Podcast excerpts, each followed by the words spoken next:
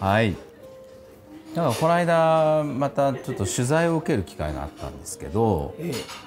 あのーまあコロナでねえうん。あのーまあ一つやっぱ傾向として、まあ、苦戦するお店と比較的しぶとく頑張ってるお店っていうのはまあ分かれると、うん。でそういう中で一番苦労してるのが、なんかこう中堅的なチェーン店みたいな、なんか、まあそれこそコスパはいいし、まあ、使い勝手よくて何かの折に使われてはいたんだけれど、まあ、こういうご時世になった時に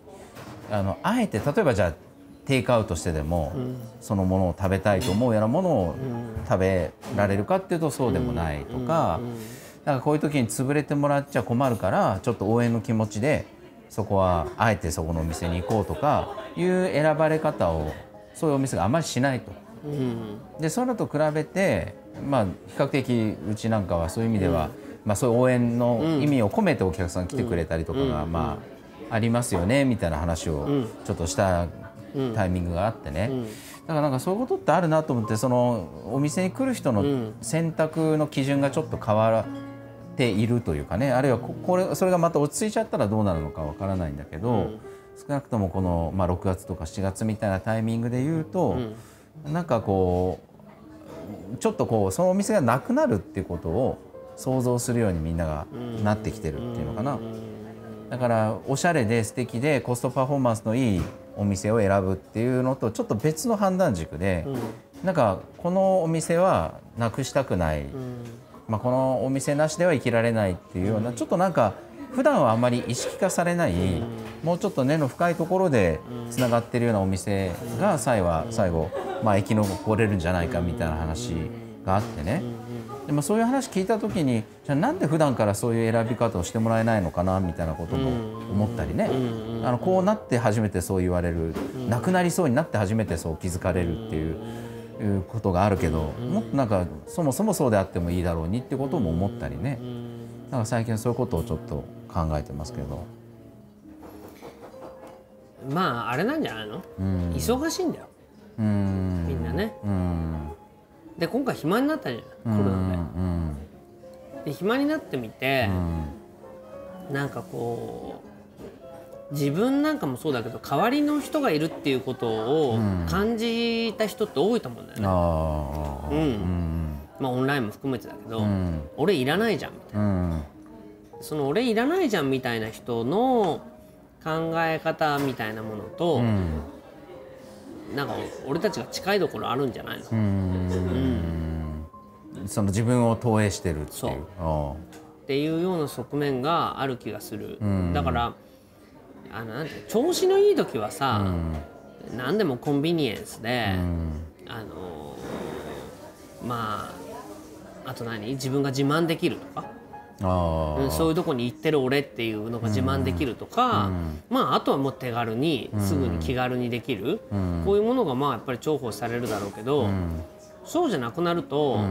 そもそもなんで自分って生きてるんだろうみたいなことを考えるってことがあるんじゃないの、うそれは考えてる人多いね。自分がなんで生きてるんだろうっていうことを考えると、なんでこのお店ってこんな風にしてやってるんだろうみたいなことと、つまり哲哲学的になるじゃん、うん。人間が。人間が、ん。まあ哲学的になる人と、もうやけっぱちになっちゃう人といるだろうけど、うん。哲学的になってる人たちの中にはまあ特に今回みたいに今までの資本主義みたいなものに対する、もういよいよ終わりだっていうことに対しての、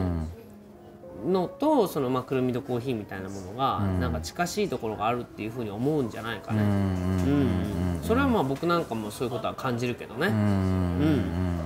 やっぱりそういう経済っていうか、まあ、世の中の仕組みがもうおかしかったものが、うん。まあ、これをもってして終わりだと。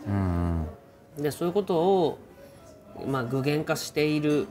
しようとしているっていう点で、豆彦とくるみとコーヒーっていうものはそうだよなとうん。感じてる人が多いんじゃないの、まあでもこれなんかすぐ戻っちゃうっていう感じもするけどね、うん。戻んない。戻んない、ん。おー。戻らないでしょ。いや戻るっていうのはさ、うん戻そうっていう人たちはいっぱいいると思うよ、戻んないと困るから、うん。そうだね。うん。戻らないと困る人たちがもう必死になって戻そうとは思うけど、うん。最終的には戻らないんじゃない、うん。うん。最終的に。うん。だからなんて言うんだろう。風前の灯火っていうかね、うん。あのろうそくが消える前にうん瞬くっていうかね、ん。いう点ではもちろん戻そうとするっていうことはあるけど、戻らないうん。戻らないで新しい経済っていうよりは新しい社会の始まりだっていう気は僕はするんだよね。だから僕らが例えばその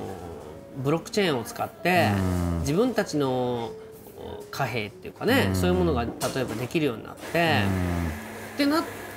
なったらさいわゆる普通のお金とは違う自分たちなりの貨幣。まあ地域通貨も含めてでしょうけどそういうものでいろんなことの支払いも含めてぐるっと回せるんだったらそれはもう全然僕らみたいのは可能だろうと思うんだよね。うんそういうことがまああのだからなんて言うんだろう。結局スマホみたいなものがうん。世の中を変えていくんだと思うよ。スマホが？うん。あだから実際さ、まあ、今は既得権益みたいな人たちがいて、まあ、今回のコロナみたいなことでもなんてことないこんなものはすぐにまた元に戻るって言ってると思うよ。ーうん。だけど実際はさ、まあ、例えば選挙一つ取ったって、いつまでもこのスタイルにはならないよね今回のこと含めたって、うん。まあスマホ選挙になるでしょうん。遅からそ早かオンラインで投票ができるとかオンラインで投票するっていうことはもう加速するんじゃないの、もうこんなの別にそれはソーシャルディスタンスってことを口実にしてるだけで、そもそもそんなのおかしいだろうって投票箱にいて、で紙とえ消しゴムで書くっていうことなんかナンセンスじゃないっていうことは、まあ加速するでしょうね。うん。そういう風になったらさ、今までの人たちに投票するかったらしないよね。うんそりゃ。で全然違う票が生まれて、まあそれが誰に入れるかっていう、今のメンツとは違うメンツが出てきて、そっちに投票するっていう風になっちゃったら、あっという間に世の中なんて変わるんじゃない、うん。うん、だから変わらないギリギリまでは変わらないけど、ある日を境にガラッと変わっちゃったなんてことはいくらでもあるんじゃないの、うん。なんかその僕今僕ら今46とかで、うんそういうせ40代、まあ、30代も含めて、そういったことがあるその土壌みたいなのは感じるんですけど、うんさらに下みたいになった時に、なんかねあのこの回でも、あの前なんかの時にその大学生、筑波大学に行って話をした時のね、うん。ことなんかも話したけど、うん。また最近20代の中盤ぐらいの子たちと話する機会が結構あって、もうなんつうの？その一言で言うともう欲がないうんのよね、ん何に対しても。うん。だから別に今別にゆとりがあるわけでもないし、まあなんならその僕がお会いした方の中のお一人は、あのほぼまあ生活保護のようなね、状況に、あのご家族と共になってはいて、だから客観的に見るとさ、えそれって貧しいんじゃないのかとか大変じゃないのかとかって思うけれど、まあでもなんか生まれてこの方ずっとそんな感じだし、うんうん。であのまあそうは言っても食べる、食べるものは食べられて、うん。寝るところはあって、うんうんでそれまあ困ってないし、うんだからな特にもう何のうん。もう欲もない、むしろ今例えば政権が変わったり、都知事が変わったり、まあ、そういうことがあってガラッと何か今自分が手にできているものがなくなることの方がよっぽど嫌だから、うんうん。もう今のままでいいですっていう、だからそういう人がもう典型的に何人かいてね、うんそうだね。あのそう言ってるだけだと思うよ。あそうですかね。うん。だって分かんないんだもん。変わった変わってみれば、もう元に戻れないっていうことっていっぱいあると思うのね、うんだってじ知っちゃうと。知っちゃうと、だって今はスマホ持って黒電話使ってる人とかさ、あのーいわゆる公衆電話使ってる人いないじゃん僕は公衆電話のままでいいですって人はいたと思うけど、一気に公衆電話なんてもうなくなっちゃってるよね、だからあのー結局まあテクノロジーの開発も含めてでしょうけど、あのーまあ僕はブロックチェーンみたいなもので世の中が変わっていくんじゃないかなと思うよね。ああそう。うん。やっぱりそのまあスマホみたいなものを使っていろんなことを今のスマホがどうこうっていうことじゃないよ、うん。結局なんて言うんだろう。あの誰がどんな風に、その人が考えてるのかってもうスマホで分かっちゃうじゃない。うん。そのいろんな履歴を履歴を見ればうん。だから影山君とかまあまあ変な話、俺と影山君が、まあ、選挙に出ると、うん。でその時にさ、うん。まあ俺たちのこの動画をん。ずっと見てる人がいればさ、うんまあ、どんな人かは大体わかるよね、まあわかるよね。うん。あいいとこ悪いも含めて好きも嫌いも、うん。それが分かるっていうようなことがもう完全に新しいでしょ、うん。うん、誰だか分かんない、けどなんかどっかそ組織票で当選するみたいなことがあるより結局はみんなその人の素性が、そのインターネットのスマホを使って分かっちゃう、うん。うん。っていうことがあって、例えばまあ影山君にしても僕にししても、別に成人君主ではないからね、うん。そういうのも全部含めて、まあそれで嫌だったら投票しなければいいんじゃないっていうことがはっきりしちゃうんじゃない、うんで今はそうはなってないから、うんなんとなくやっぱりそのまだマスメディアがいて、そういうものの情報操作でね、今の既得権益の人たちはやっぱり守られてるんじゃないの、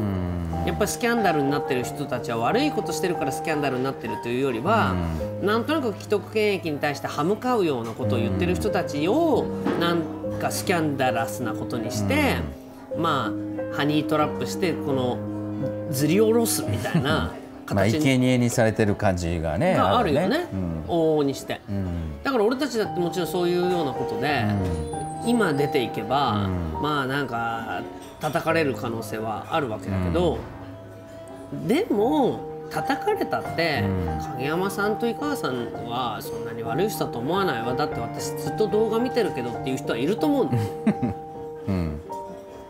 だから、そういうようなことが、はもう戻れないじゃん。うん。今から YouTube をすげえ規制して、YouTube とかを禁止にするっていうのもできないだろうし、スマホのそのカメラは何、えー警察官がその首絞めて殺したりしてるのを映すことがあってはい。デモの恐れがあるからカメラは映さなくするとかもうできないよね。そうなるとやっぱりその裏にあったものも表に出てきちゃうっていうことからすると、なんとなく人の自浄作用みたいなものが働くんじゃないかって俺は思う。よ。うん。じゃあ前向きに働く。そうもちろん後ろ向きに働くところもあるんじゃない、どんなもそののだって。誹謗中傷だうんったりね。誹謗中傷みたいなことが、でも今の誹謗中傷みたいなものも、見方によっては、それだけ不満が溜まってるってことでしょ？いや溜まってる感じするね。ね。うん。だからもうどうにもならないんださっきの若い子だって、いや別に今のままでいいですっていうのは、ものすごい不満の裏返しとも言えるよね。なのかね、そういう心情あるのかな？どっかに。そうだってなんか希望なんか持ちようがないんだから、希望なんか下手に持ってるぐらいだったら、今のままでいいんだっていうふうに思い込んだ方がずっと楽だもんね。うん。何かがあると思うと苦しい、で何かがあると思ってできないなんてもっと苦しい、だから何もこのままでいいんだって思い込む、少なくとももしかしたらその親がその子に、あなたあなたは幸せなんだからね。今の現状は幸せなんだからねって刷り込んでるかもしれないじゃん。でももっと自分っていうのは何かこうこうありたいとか、世の中もこうあった方がいいっていうことを思っていいんだって思ったら、えだったら言わせてもらいたいっていう人がいっぱい出てくると思う。うん。そうなるといいけどね。いやなんか、結構もう集それ集団化してて、でそれでいてその別につながってるわけでもなくて、であのいやその人は言ってたの、なんかこれは政治の成功例だと思うって、うん。本人で、まあそれはこうね、うん。うん。半にあのこう皮肉を込めてなんだけど、まあ、まさにだからこう政治家が物言わぬ大衆みたいなものがいてくれた方がさ、まあ自分たちのう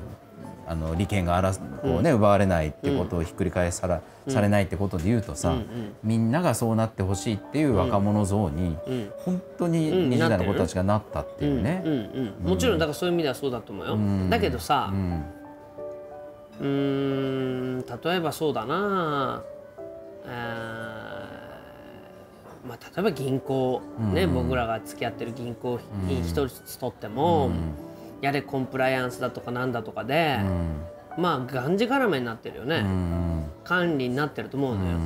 でこれこの動画見てる人たちだって多くのサラリーマンは、がんじがらめになってると思うのね。でこのがんじがらめになってるっていう社会はさ、がんじがらめになんなかったらもうさ世の中が回らないからがんじがらめにしてるでしょ、がんじがらめにしたいからっていうより、がんじがらめにならないと世の中がもう回らないんだと思うのよ、言ってみれば、だからそういうがんじがらめにしなくちゃ回らない社会に不満を持ってる人はいっぱいいると思うわけ、でそれは日本だけじゃなくて世界中にそうだよね、でそのがんじがらめになっているっていう、もういよいよもってだから今までのやり方ではうまくいかないってまあアメリカにしたってイギリスにしたって、まあ、EU 離脱したりトランプが生まれたりってことはもう世の中の流れだからさ、だから日本だけは日本とイスラエルだけはなんとなくこう相変わらずな感じを守ろうとしている、そういう意味ではある意味残党としての成功例ではあるけど、世の中がひっくり返っちゃったら、結局日本だけは相変わらずですっていう北朝鮮みたいですってことにはならないと思う。うん。でその時にもちろんその今まで飼いならされていて従順であることが美徳なんだみたいなことを言われた人たちが急に革命家になるってことにはならないのかもしれない。多くの人た若い子たちは、いや今までのままでいいんだっていうそこは確かに圧力はできると思うよ。だけどなんか無理くり管理して冷遇されてるような人たちが、いや今のままでいいんだっていうふうにはならないと思うよ。やっぱりその理不尽なものを飲み込んできた人たちの不満っていうか何て言うんだろう。世の中を自浄しようっていう作用って僕あると思うのね。こんなのやっぱおかしいんだよねって。違和感はあったけど仕方ないと思ってたけどやっぱりおかしいって言ってよかったんだよねっていう風な人間の持ってるその何て言うんだろうな尊厳だよね。うん。人間はこうじゃないんじゃないかっていう尊厳みたいなものはやっぱりバカにならないと思っていて、まあ、それはどんな形で噴出するかは分からないけど、なんかやっぱりもっと自由でよくてもうこんな管理なんかしなくて自分たちの考えた通りにやっていいんだっていう風になったら、みんな一気にそっちの方に流れると思うよ。うん。最後はね尊厳、うん。うん。だって尊厳じゃない、うん。だって別にさ法律その法律にしたって、うん。人何毎日楽しくて、うん。明るくてう、ん。朗らかで、うん。何食べても美味しくて、うん。っていう方がいいんでしょ、いいでしょうね。うん。うん。でもそのお金のためには、うん。何？そういうものは全て我慢しなくちゃいけない、うん。まあ、大学受験のためには、うん。遊びたくても遊ばない、うん。えーこの会社でを維持するためには、なんか言いたくても、うん。あの不正があってもね、その着見て見ぬふりをする。うん見て見ふりをする、うん。着服してようが何しようが構わない、うん。っていうようなことってなんて言うんだろう。普通ならそれで壊れちゃうよね。普通の神経なら、うん。だからそういうのを不正があってもあの平気ですっていうのはさ、もうおかしいよ。おかしいね。おかしいでしうょ、ん。だからそ,、まあ、そのまま麻痺しちゃってる人ももちろんいっぱいいると思うよ、うん。だけどおかしいと思うのが人じゃない、うん。うん、で若い子たちはやっぱりおかしいと思うものだと思うよ。うん。いくら洗脳されてるとは言ったって、うん。だからじゃあ極端な話さこう考えたらどう、うん。北朝鮮はさ、うん。今のままう何百年もうん。北朝鮮のままでいられると思う、そのいや国民からのね、なんかそうやって内発的にうん。こう反動があるってことはあると思う思うけど、うん。でもそれと同じぐらいのうんシステムの圧力っていうのかな、うん。なんかそれはまあ、うん。北朝鮮という国だけじゃなくてね、うん。北朝鮮を背後から支えてる勢力っていうのがまあ多分いるんであってね、うそういったものが、まあ、あの手この手で、うん。そういったものをこうまた蓋をしようとしてもいくじゃない、その拮抗の中で、僕はなんか変わらないままこのままうん。北朝鮮行っちゃいそうに感じてるけどね。まあね。まあだからそのタームがどのぐらいで見るかっていうね、うん。ことはもちろんあると思うけど、結局そのその蓋をするのに相当なコストがかかるんだと思うわけ、お金っていう意味だよね、だってその軍隊一つ動かすんだったらお金かかるわけだし、だからその蓋をしておくお金っていうのが、いよいよなくなっちゃったら、もうあとはなし崩し的に自然に戻っちゃうんだと思うわけよ、だからあのもののけ姫だよ、そのだからその整備している管理体制の中で、そこの道路を作るなりすることはできるけど、その管理する力や権力やお金がなくなっちゃったら、もうアスファルトなんて、あっという間に草だらけになって、なんていうんだろう廃墟になって、そこにツタが絡んで、森に戻っちゃうっていうようなことってあると思うわけ。だから本来は森に戻る、森としての秩序に戻っちゃうものを、まあ、権力や力を使って森じゃなくしておくっていうことはできるよもちろん人間だから。だけどそれには莫大なコストと、まあ、みんなをその食べその束ねておくものが必要だと思うわけよ、ところがこのスマホでそれを束ねることはもうできなくなってると思うわけ、個人がそれぞれのなんか尊厳っていうか個人がこの世界の中でいろんなものを見ちゃってるわけだから、よその国で何が起きてるのかも分かってるしだから今回のコロナのことにしても、みんなでマスクしてたけど、半分いやもまあ、希望的に言えば7割ぐらいの人は、そうやってなりすましたんだと思うのね。こん。なんしても意味ないと思ってるけど。意味ないと思ってるけど、そういうのは情報で分かってるけど、まあまあしとけばいいんでしょっていうふうにしてるんだと思うわけよ。だからまあ集団免疫を獲得するまで、まあ、マスクでもまあそのぐらいだったらしとくわいなっていうことなんだと思うわけよ。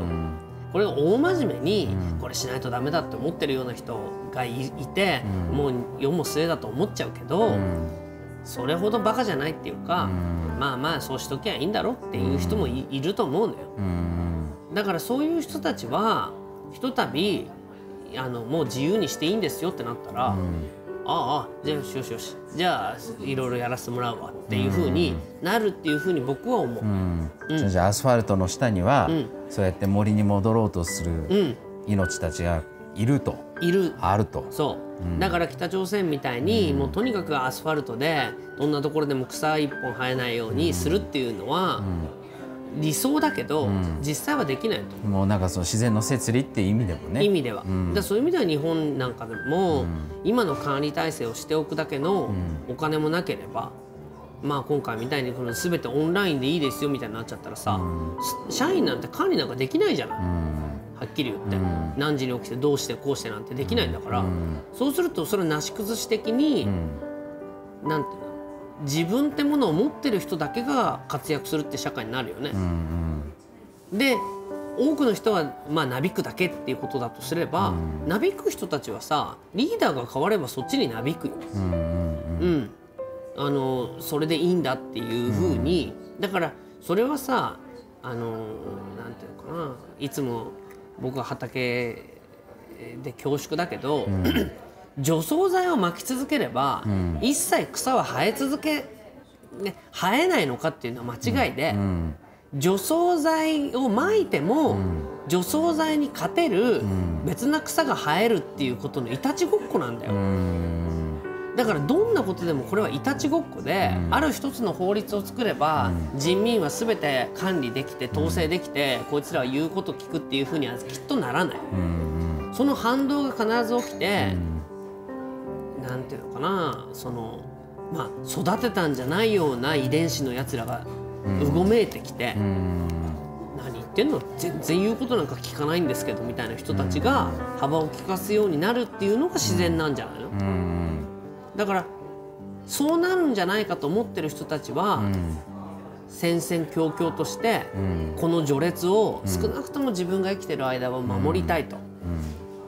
だから自分が生きてる間は革命は起きないでほしいと思ってるっていう人たちはいっぱい